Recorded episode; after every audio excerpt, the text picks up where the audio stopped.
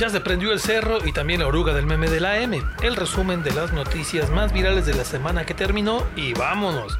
La ruta de este episodio pasa por la casa abandonada del centro de León donde encuentran huesos y el hospital donde atienden a Vicente Fox por COVID. Un humilde hospital, ahorita le digo. Soy Toño Castro y comienza el viaje en la oruga que se aguanta todos los baches de la ciudad. Lunes, andar buscando chamba y por fin encontrar una. La chamba es limpiar una casa y es muy grande, en una de esas puedes cobrar más. Estar haciendo el trabajo y encontrar una caja extraña y al abrirla ves huesos de humano.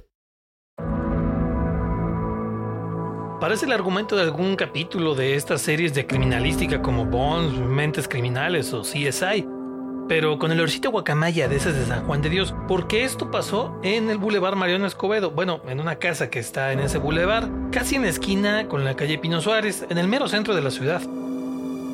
Un hombre fue contratado para limpiar la casona de tres pisos que ciertamente tiene un aspecto bastante raro, pero pues es justo por eso, porque está toda cochina. Total, que mientras hacía el jalecito por ahí de las dos y media, se topó con una caja de madera, la abre y vaya sorpresita que se llevó, huesos humanos. Entre los restos que había en la caja estaban un cráneo y su mandíbula. Imagínese, yo nomás venía por un jale y acabé encontrando un muerto. Llamaron a 911, fue la policía municipal y golpeó al peligroso esqueleto. Ah, no, perdón, eh, no. Llamó a los ministeriales y al servicio médico forense que se llevó los huesos. En redes se soltaron toda clase de comentarios con esto, porque esa casa justo es sitio en el que muchos leoneses esperan del diario su camión, así que la ubican muy bien. Entonces empezaron con que si las malas vibras, que si un primo del vecino de una amiga cercana les había contado que pasó no sé qué, que si hacían rituales satánicos, bueno, creo que hasta ovnis andaban invocando ahí. Total, de capítulo de CSI pasó a uno como de extra normal, entre tanta mafufada que llegaron a escribir algunos de este asunto. Pero al menos oficialmente nomás avisaron que se llevaban los huesos para checarlos y mientras... Esta historia continuará. Martes. Bueno, no pasó tanto tiempo para saber la continuación de todo este asunto. Al otro día se supo que habían encontrado más huesos. Sí, más, ahora fueron bolsas con otros restos humanos. Y quien avisó esta ocasión de todo esto fue el dueño de la casa. Y sí, otra vez llegó la policía y hasta Guardia Nacional para resguardar el sitio en lo que llegaba la fiscalía para recogerlos. Y la presencia de policías y demás, pues bueno, más chisme para todo el asunto. Y todavía continuará más. Algo tiene ese terreno que está en la esquina de Francisco Villa y Juan José Torres Landa, ahí por enfrente del Walmart que está en esa zona, porque de a tiro está bien salado. Construyeron una tienda Lowe's, que básicamente es la competencia de Home Depot, y se la cargó San Plátano. Dejaron la pura construcción, armaron ahí un Del Sol, y también se lo cargó San Pifas. Dos negocios bastante chonchos y no más nada de esas cosas que uno piensa, bueno, que a lo mejor solo sucede en taquerías o en los clubes de Herbalife, pero no, también en los negocios grandotes. Claro, hay que mencionar que enfrente pues tienen el Walmart que les dije y es una competencia fuerte. Por ahora el lugar sigue solo, pero ese martes se viralizó la noticia de que llega un tercer intento de otra cadena de supermercados. Here comes a new. Se trata de la cadena estadounidense HEB, que va a instalar su tercer sucursal en León. Ya ve que tiene un encerro gordo, otra por acá por Campestre y López Mateos. La tienda nueva le hará competencia directa a Walmart y dará 220 empleos directos y otros 320 indirectos. Eso fue algo de lo que llamó bastante la atención, pero no, no, de una vez le digo, aquí en la oruga del meme tampoco tenemos los informes sobre los empleos. Sí vimos a mucho distraído pidiéndolos en la publicación, pero sosiéguense. Esto apenas es aviso de que se hará la nueva sucursal. En cuanto tengan algo más seguro, lo sabrán. Pónganse al tiro.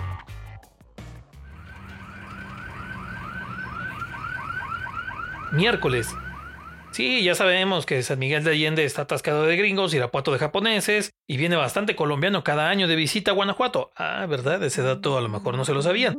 Pero el miércoles llegó un visitante por demás singular a León. Como lo vio en su televisión.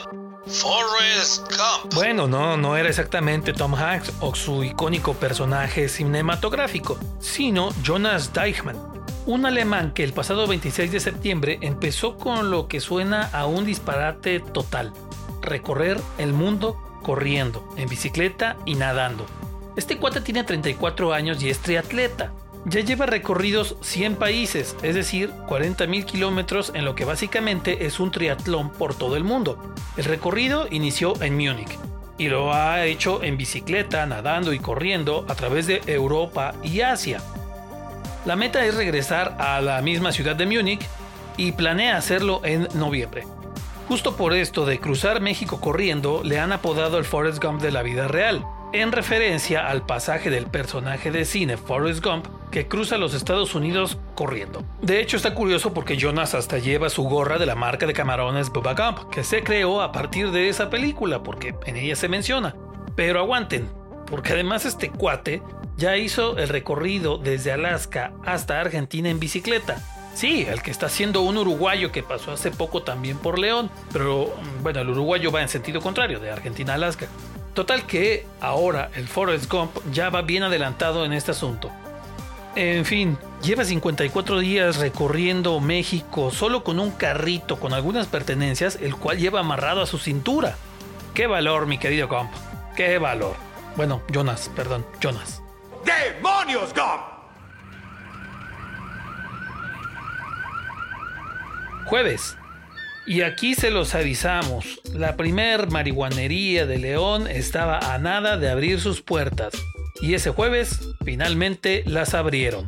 No se dice marihuanería, se dice tienda de productos canábicos lúdicos y medicinales. Uy, pues perdón, ¿no? Bueno, ya total, el jueves empezó a operar Paradise, la tienda para la que se asociaron Roberto Palazuelos, Vicente Fox Quesada y Marcus Dantus. Se lo platicamos la semana pasada. En ella se ofrecen más de 200 productos medicinales derivados de la cannabis, la mota pues, tanto de uso medicinal como lúdico, o sea, para loquear, para que entienda pero también hay un buen surtido de implementos para fumar marihuana, aunque el consumo está prohibido y también su comercialización dentro de la tienda. ¡Me aburro! Y por cierto, Vicente Fox ni se paró en el changarro. Algo raro, ¿no? Digo, con eso de que le encanta farandulear, todos lo sabemos. La semana pasada le platicamos de Laura Galván, la gacela guanajuatense, y su récord en la prueba de los 1500 metros allá en los Juegos Olímpicos de Tokio. Y pues sí, es frustrante no verla en el podio con alguna medalla, pero el esfuerzo que hizo se notó con ese récord. Y por eso, el jueves que regresó a su natal Sauceda, ahí cerquita de Guanajuato capital, me la recibieron entre porras, mariachi y flores. Esa recepción se viralizó, pero claro, no faltan los comentarios mamertos tipo... ¿Y qué ganó? ¿Qué festeja? ¿A qué se fue? Nomás de vacaciones. Uy, sí, sobre todo por la medalla que le dio a México. ¿Y las medallas? Felicitaciones por irse a pasear. Compitas, no sean ridículos, ustedes no alcanzan ni al de los elotes corriendo. Esta chavala ha sido la mejor competidora de México en su especialidad. Calladitos se ven más bonitos, mijitos.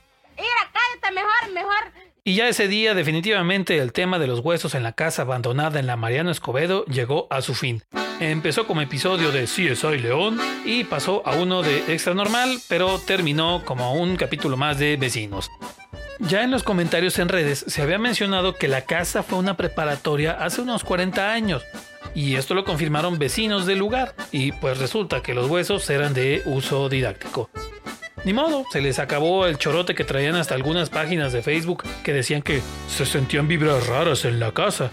Ya quedaron.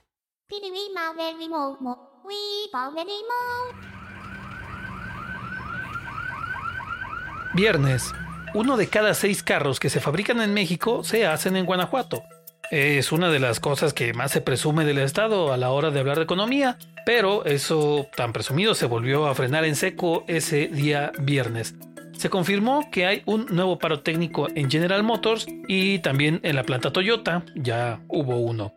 Maldita pandemia, maldito ando. No, no, a ver, espérense, esta vez no es nada de eso. El asunto es que a nivel mundial hay una escasez de semiconductores. o sea, de elementos electrónicos que ayudan a regular el paso de corrientes eléctricas en componentes electrónicos y que son mejor conocidos como chips. Estos se usan en diferentes partes electrónicas de los actuales automóviles. En Toyota, por ejemplo, traen problema con un chip que va en el estéreo. Sí, sí, ese donde ponen sus cumbiones rasposos y sus corridos mamalones, lleva estos componentes y pues además el estéreo ahora hace la función de GPS, así que son de los componentes principales para los autos de ahora. Total que hay pocos de estos chips y la escasez va a seguir hasta inicios del siguiente año y también los paros por ese tema en las armadoras. A ver qué tan raspado sale Guanajuato con estos paros.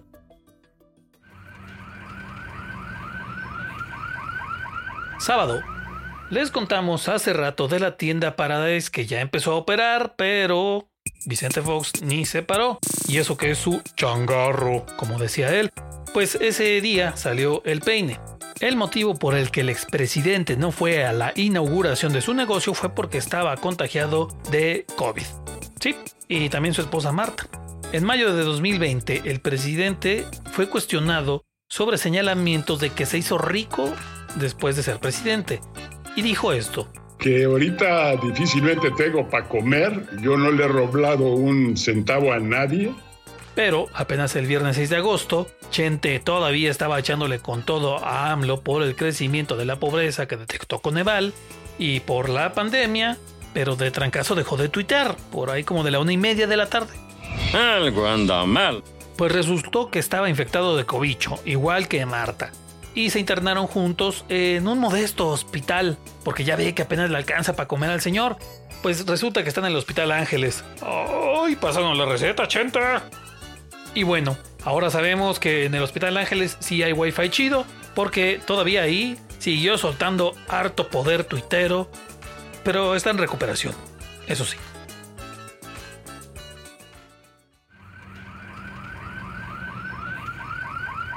Domingo. Ya se les ha dicho montones de veces a los de 40 para abajo, sí, hasta los de 20 también. Ya no pueden andar como si nada con el COVID porque está pegando más gacho a todos. Y ese día se comprobó de la peor manera. La Secretaría de Salud de Guanajuato confirmó que un chavalo de apenas 26 años y sin ninguna enfermedad de estas que agravan el COVID, murió a causa de esta enfermedad. Los veo perreando muy a gusto en las fiestas, esperancitos. Pero se les olvida el COVID. Ya pónganse las pilas de favor, hombre. Eso sí, con todo y la tercera ola que está creciendo, las clases van porque van. Y si usted anda corto de lana, tiene una opción. El domingo se dio a conocer que el gobierno del estado, a través del Instituto de la Juventud Guanajuatense, otorgará créditos a los papás de hasta 15 mil pesotes para educación básica. Y ya sabemos que van a decir. Detalles y dónde entregas, por favor. Pónganse truchas porque el asunto está así. La convocatoria con los requisitos para solicitar los apoyos se publicó el 10 de agosto en la página oficial del instituto. Pues aún estaban pendientes unos detalles con los créditos, montos y requisitos, pero ya están disponibles ahí. Ya terminó la ruta de la oruga del meme. Bájase en orden y por favor, sin empujones ni arrepegones. La próxima semana lo esperamos para darle otra paseada y acuérdense que la oruga también está en Spotify y en Google Podcast. Y sí, también en Apple Podcast. Y, por cierto, alguien escucha esto en Alaska y le agradecemos mucho. Hasta la próxima, cuídense.